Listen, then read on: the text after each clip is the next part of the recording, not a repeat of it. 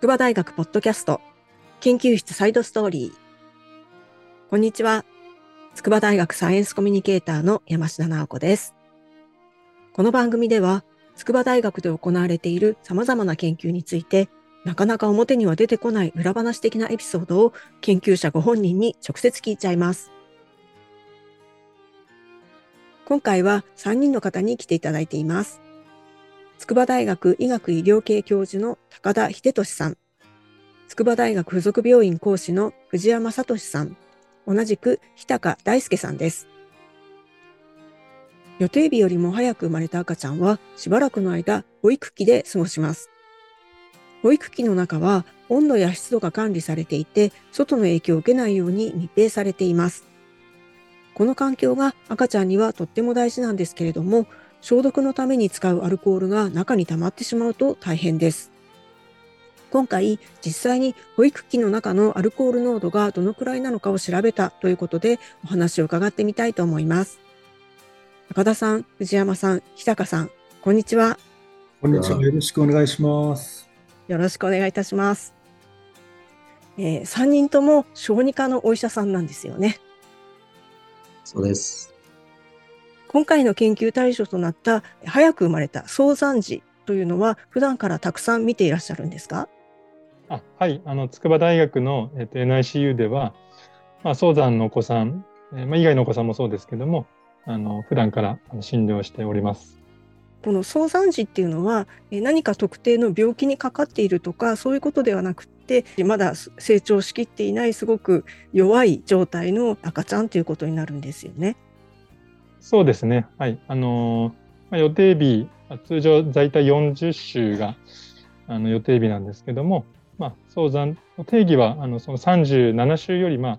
あの前に生まれたあのお子さん、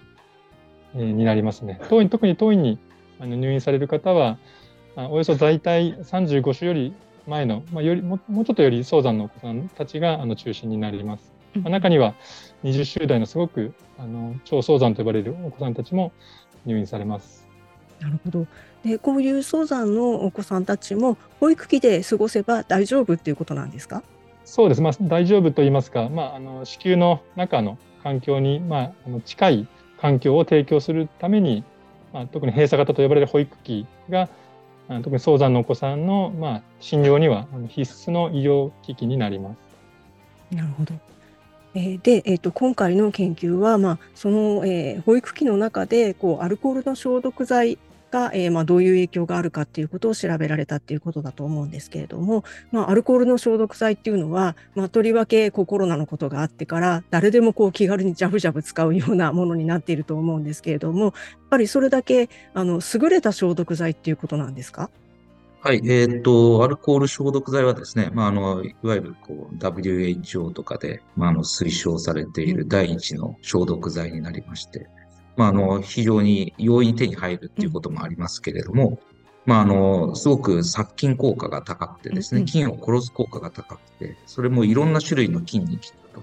ということと、まあ、すぐに蒸発して乾くということで、うん、まあ、あの使用した後の使用感もすごくいいということで、あ、非常に品用されている、うん、えー、消毒剤ですね。なるほど。ということはやっぱり他に変わるものはあんまりこう見つけられないっていうことになるんですよね。そうですね。最も便利っていうことになりますね。うんえー、だからこそこの保育器周りでもたくさん使われるっていうことになるんですよね。はい、非常に多く使用しております。で、えっと、この消毒剤、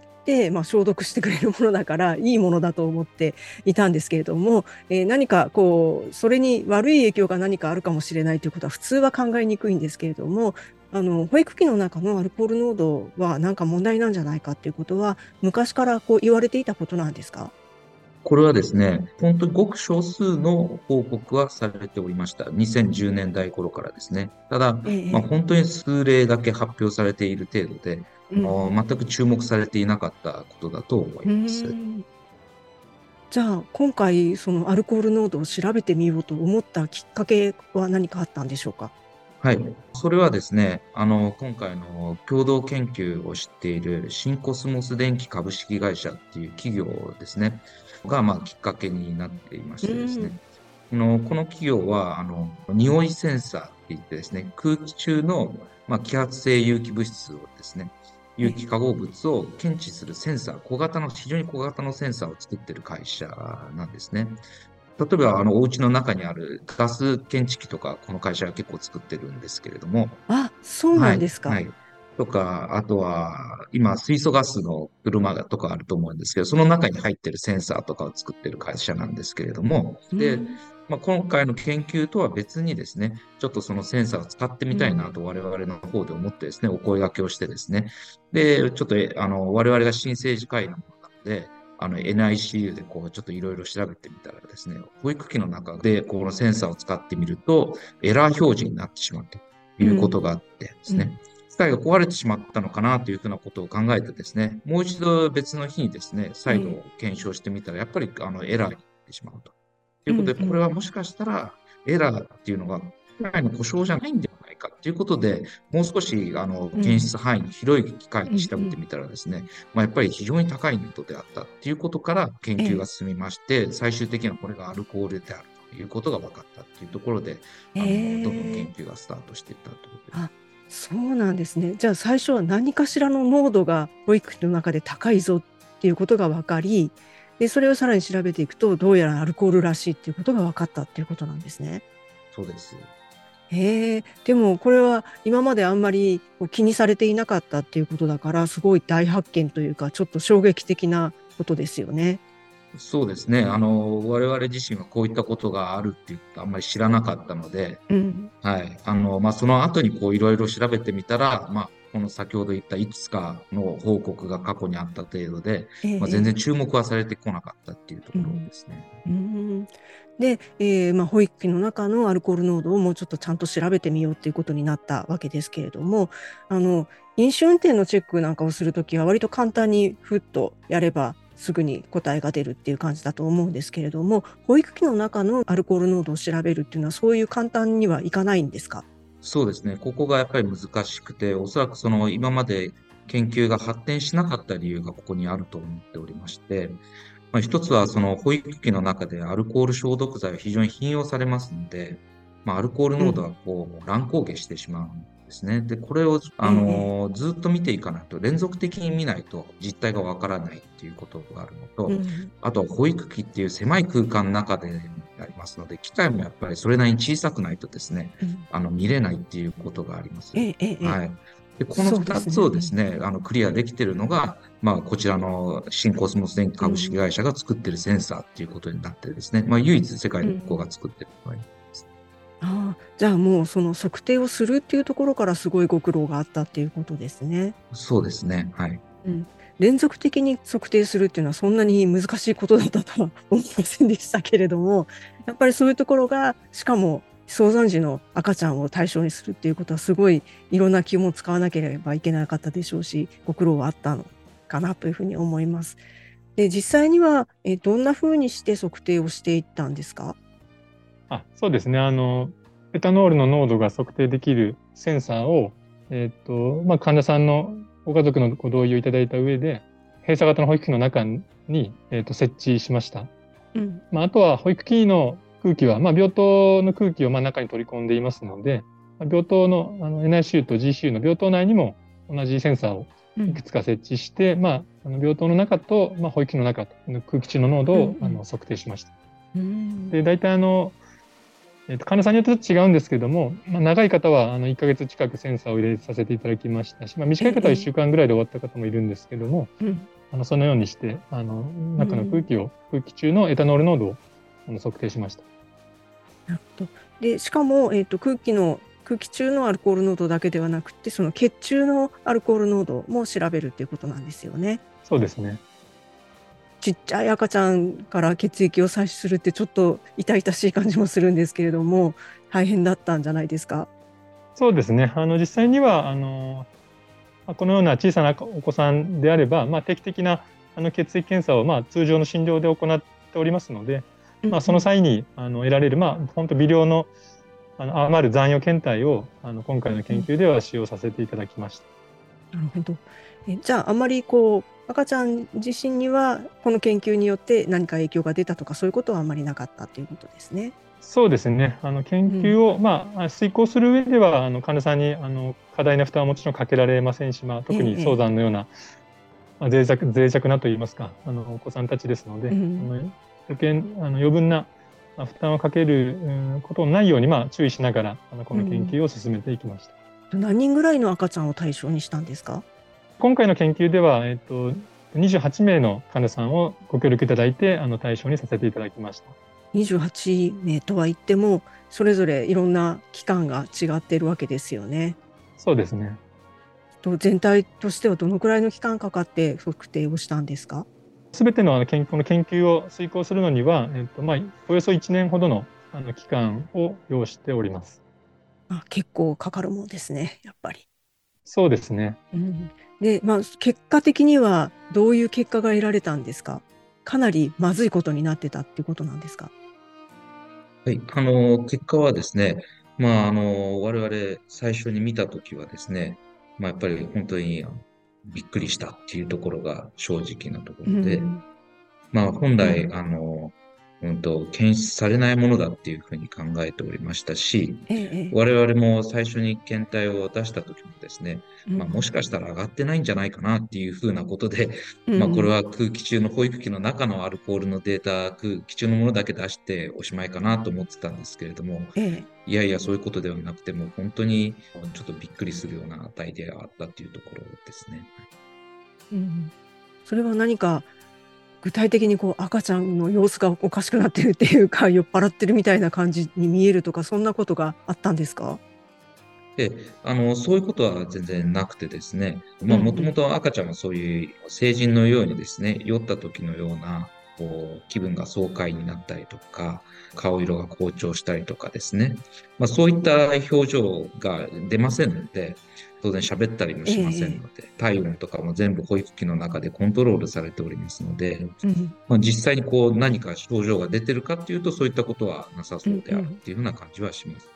はい、ただ、今回出たような、ずっと保育器の中にいる間に、まあ、濃度としてはそれほどそういうレベルの高さじゃないんですけれども、長期間出てるっていうことが、まあ、今回初めて分かった事象になりますので、うん。ええ、本当に何の、何か起こしているかどうかっていうのことに関しては、全くちょっと知見がないっていうかですね、そういったことになるかなと思いますね。そっかじゃあこれからその具体的にどんな影響が出る出ているのかっていうのは調べていかなければいけないということになるんですね。そうですね。はい。その必要があると思っております。うん、でも今までそんなことに気がつかなかったっていうことは相当長い間にわたって赤ちゃんはこういう環境に置かれていたかもしれないっていうことですよね。そうですね。これがどれぐらいの頃からなのか、やっぱりあの医療機器、保育器もどんどん開発されていって、どんどんどんどん新しくなっていくでしょうし、ええ、またあとはその感染対策っていうのも、うん昔ともやっぱり随分違うかなっていうふうには思うんですよね。新生児に対する感染。だから、まあ一概にこう昔がどうであったかっていうのはちょっと資料がないところがあってですね、今回初めてこう実際にどういう実態になっているのかっていうふうなことが明らかにされたので、ちょっと正確なことはちょっとなかなか言えないのかなっていうふうに思います。なるほど。まあ、むしろ最近の方がこうあコロナのことでいろいろ気になってアルコールをたくさん使うようになっているのかもしれないですね。はい、そういう可能性は、はい、否定はできないかなと思いますね。うんこれはあの別にこう医療関係者の人だけではなくってその赤ちゃんのご家族の人も同じようにこうアルコールで消毒をして保育器の中に手を入れたりするっていうことになるわけですもんね。はい、そうです。で対策として何かしなければいけないと思うんですけれども、まあ、かといってアルコールをもう使わないようにしようというわけにもいかないと思うんですけれどもどんな対策があり得るんでしょうか？はい。これはですね、まあ、あの今回のあの研究の一つ大きなところでもあったかなと思うんですけれども、まあ、まず一つはやっぱりあのアルコールが保育器の中で蒸発してしまってるっていうところが問題になりますので、まあ、それをできるだけ蒸発を減らすっていうことになる。ということで、まあ、今回あの、できるだけ保育器の中に手を入れる前に、あのしっかりアルコール消毒した後に乾かしてから入れるということと、うんうん、あとはアルコール面ですね。これを保育器の中で医療処置するときによく使うんですけれども、まあ、これをあの保育器の中に入れるときはもう本当に消毒するだけの時間にとどめるということで、まあ、そういう蒸発をできるだけ保育器の中でさせないっていうことをちょっと試してみたところ、まあ、それが非常に効果的であったというところで、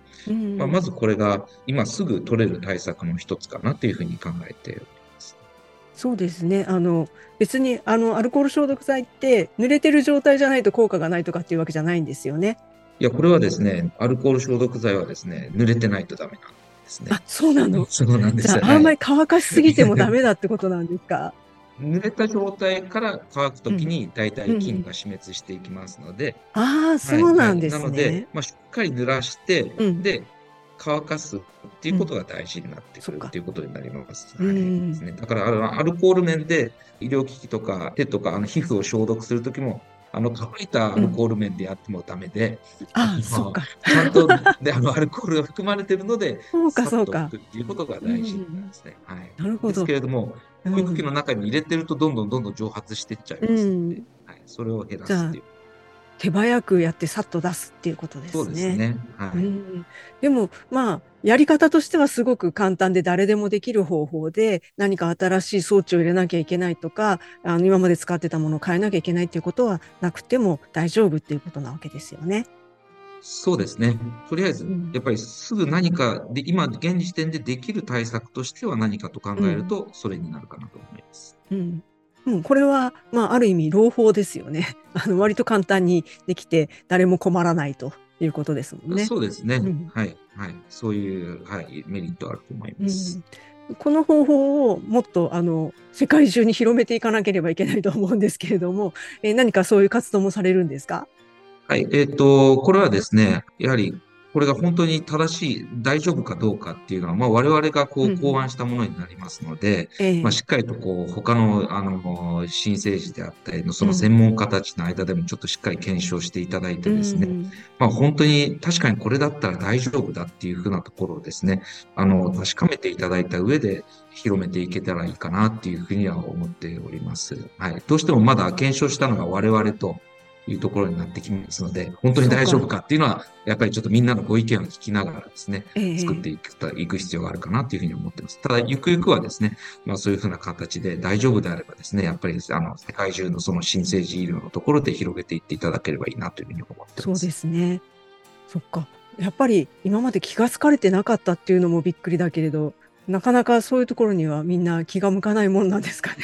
あのー、まあ、おそらく今回は全て初めて、あの、保育器の中のアルコール濃度も赤ちゃんの血液中のアルコール濃度も全部初めてなので、うん、おそらくこういうのが知られていればですね、対策は取られてたのかなとは思うんですけれども、まあ今回は初めてだったので、まだ誰も知らないところにいきなりこういう情報が出てきたかなっていうところだと思います。じゃあ、こう、小児科のお医者さんたちみんなびっくりしてるっていう状態ですか、今？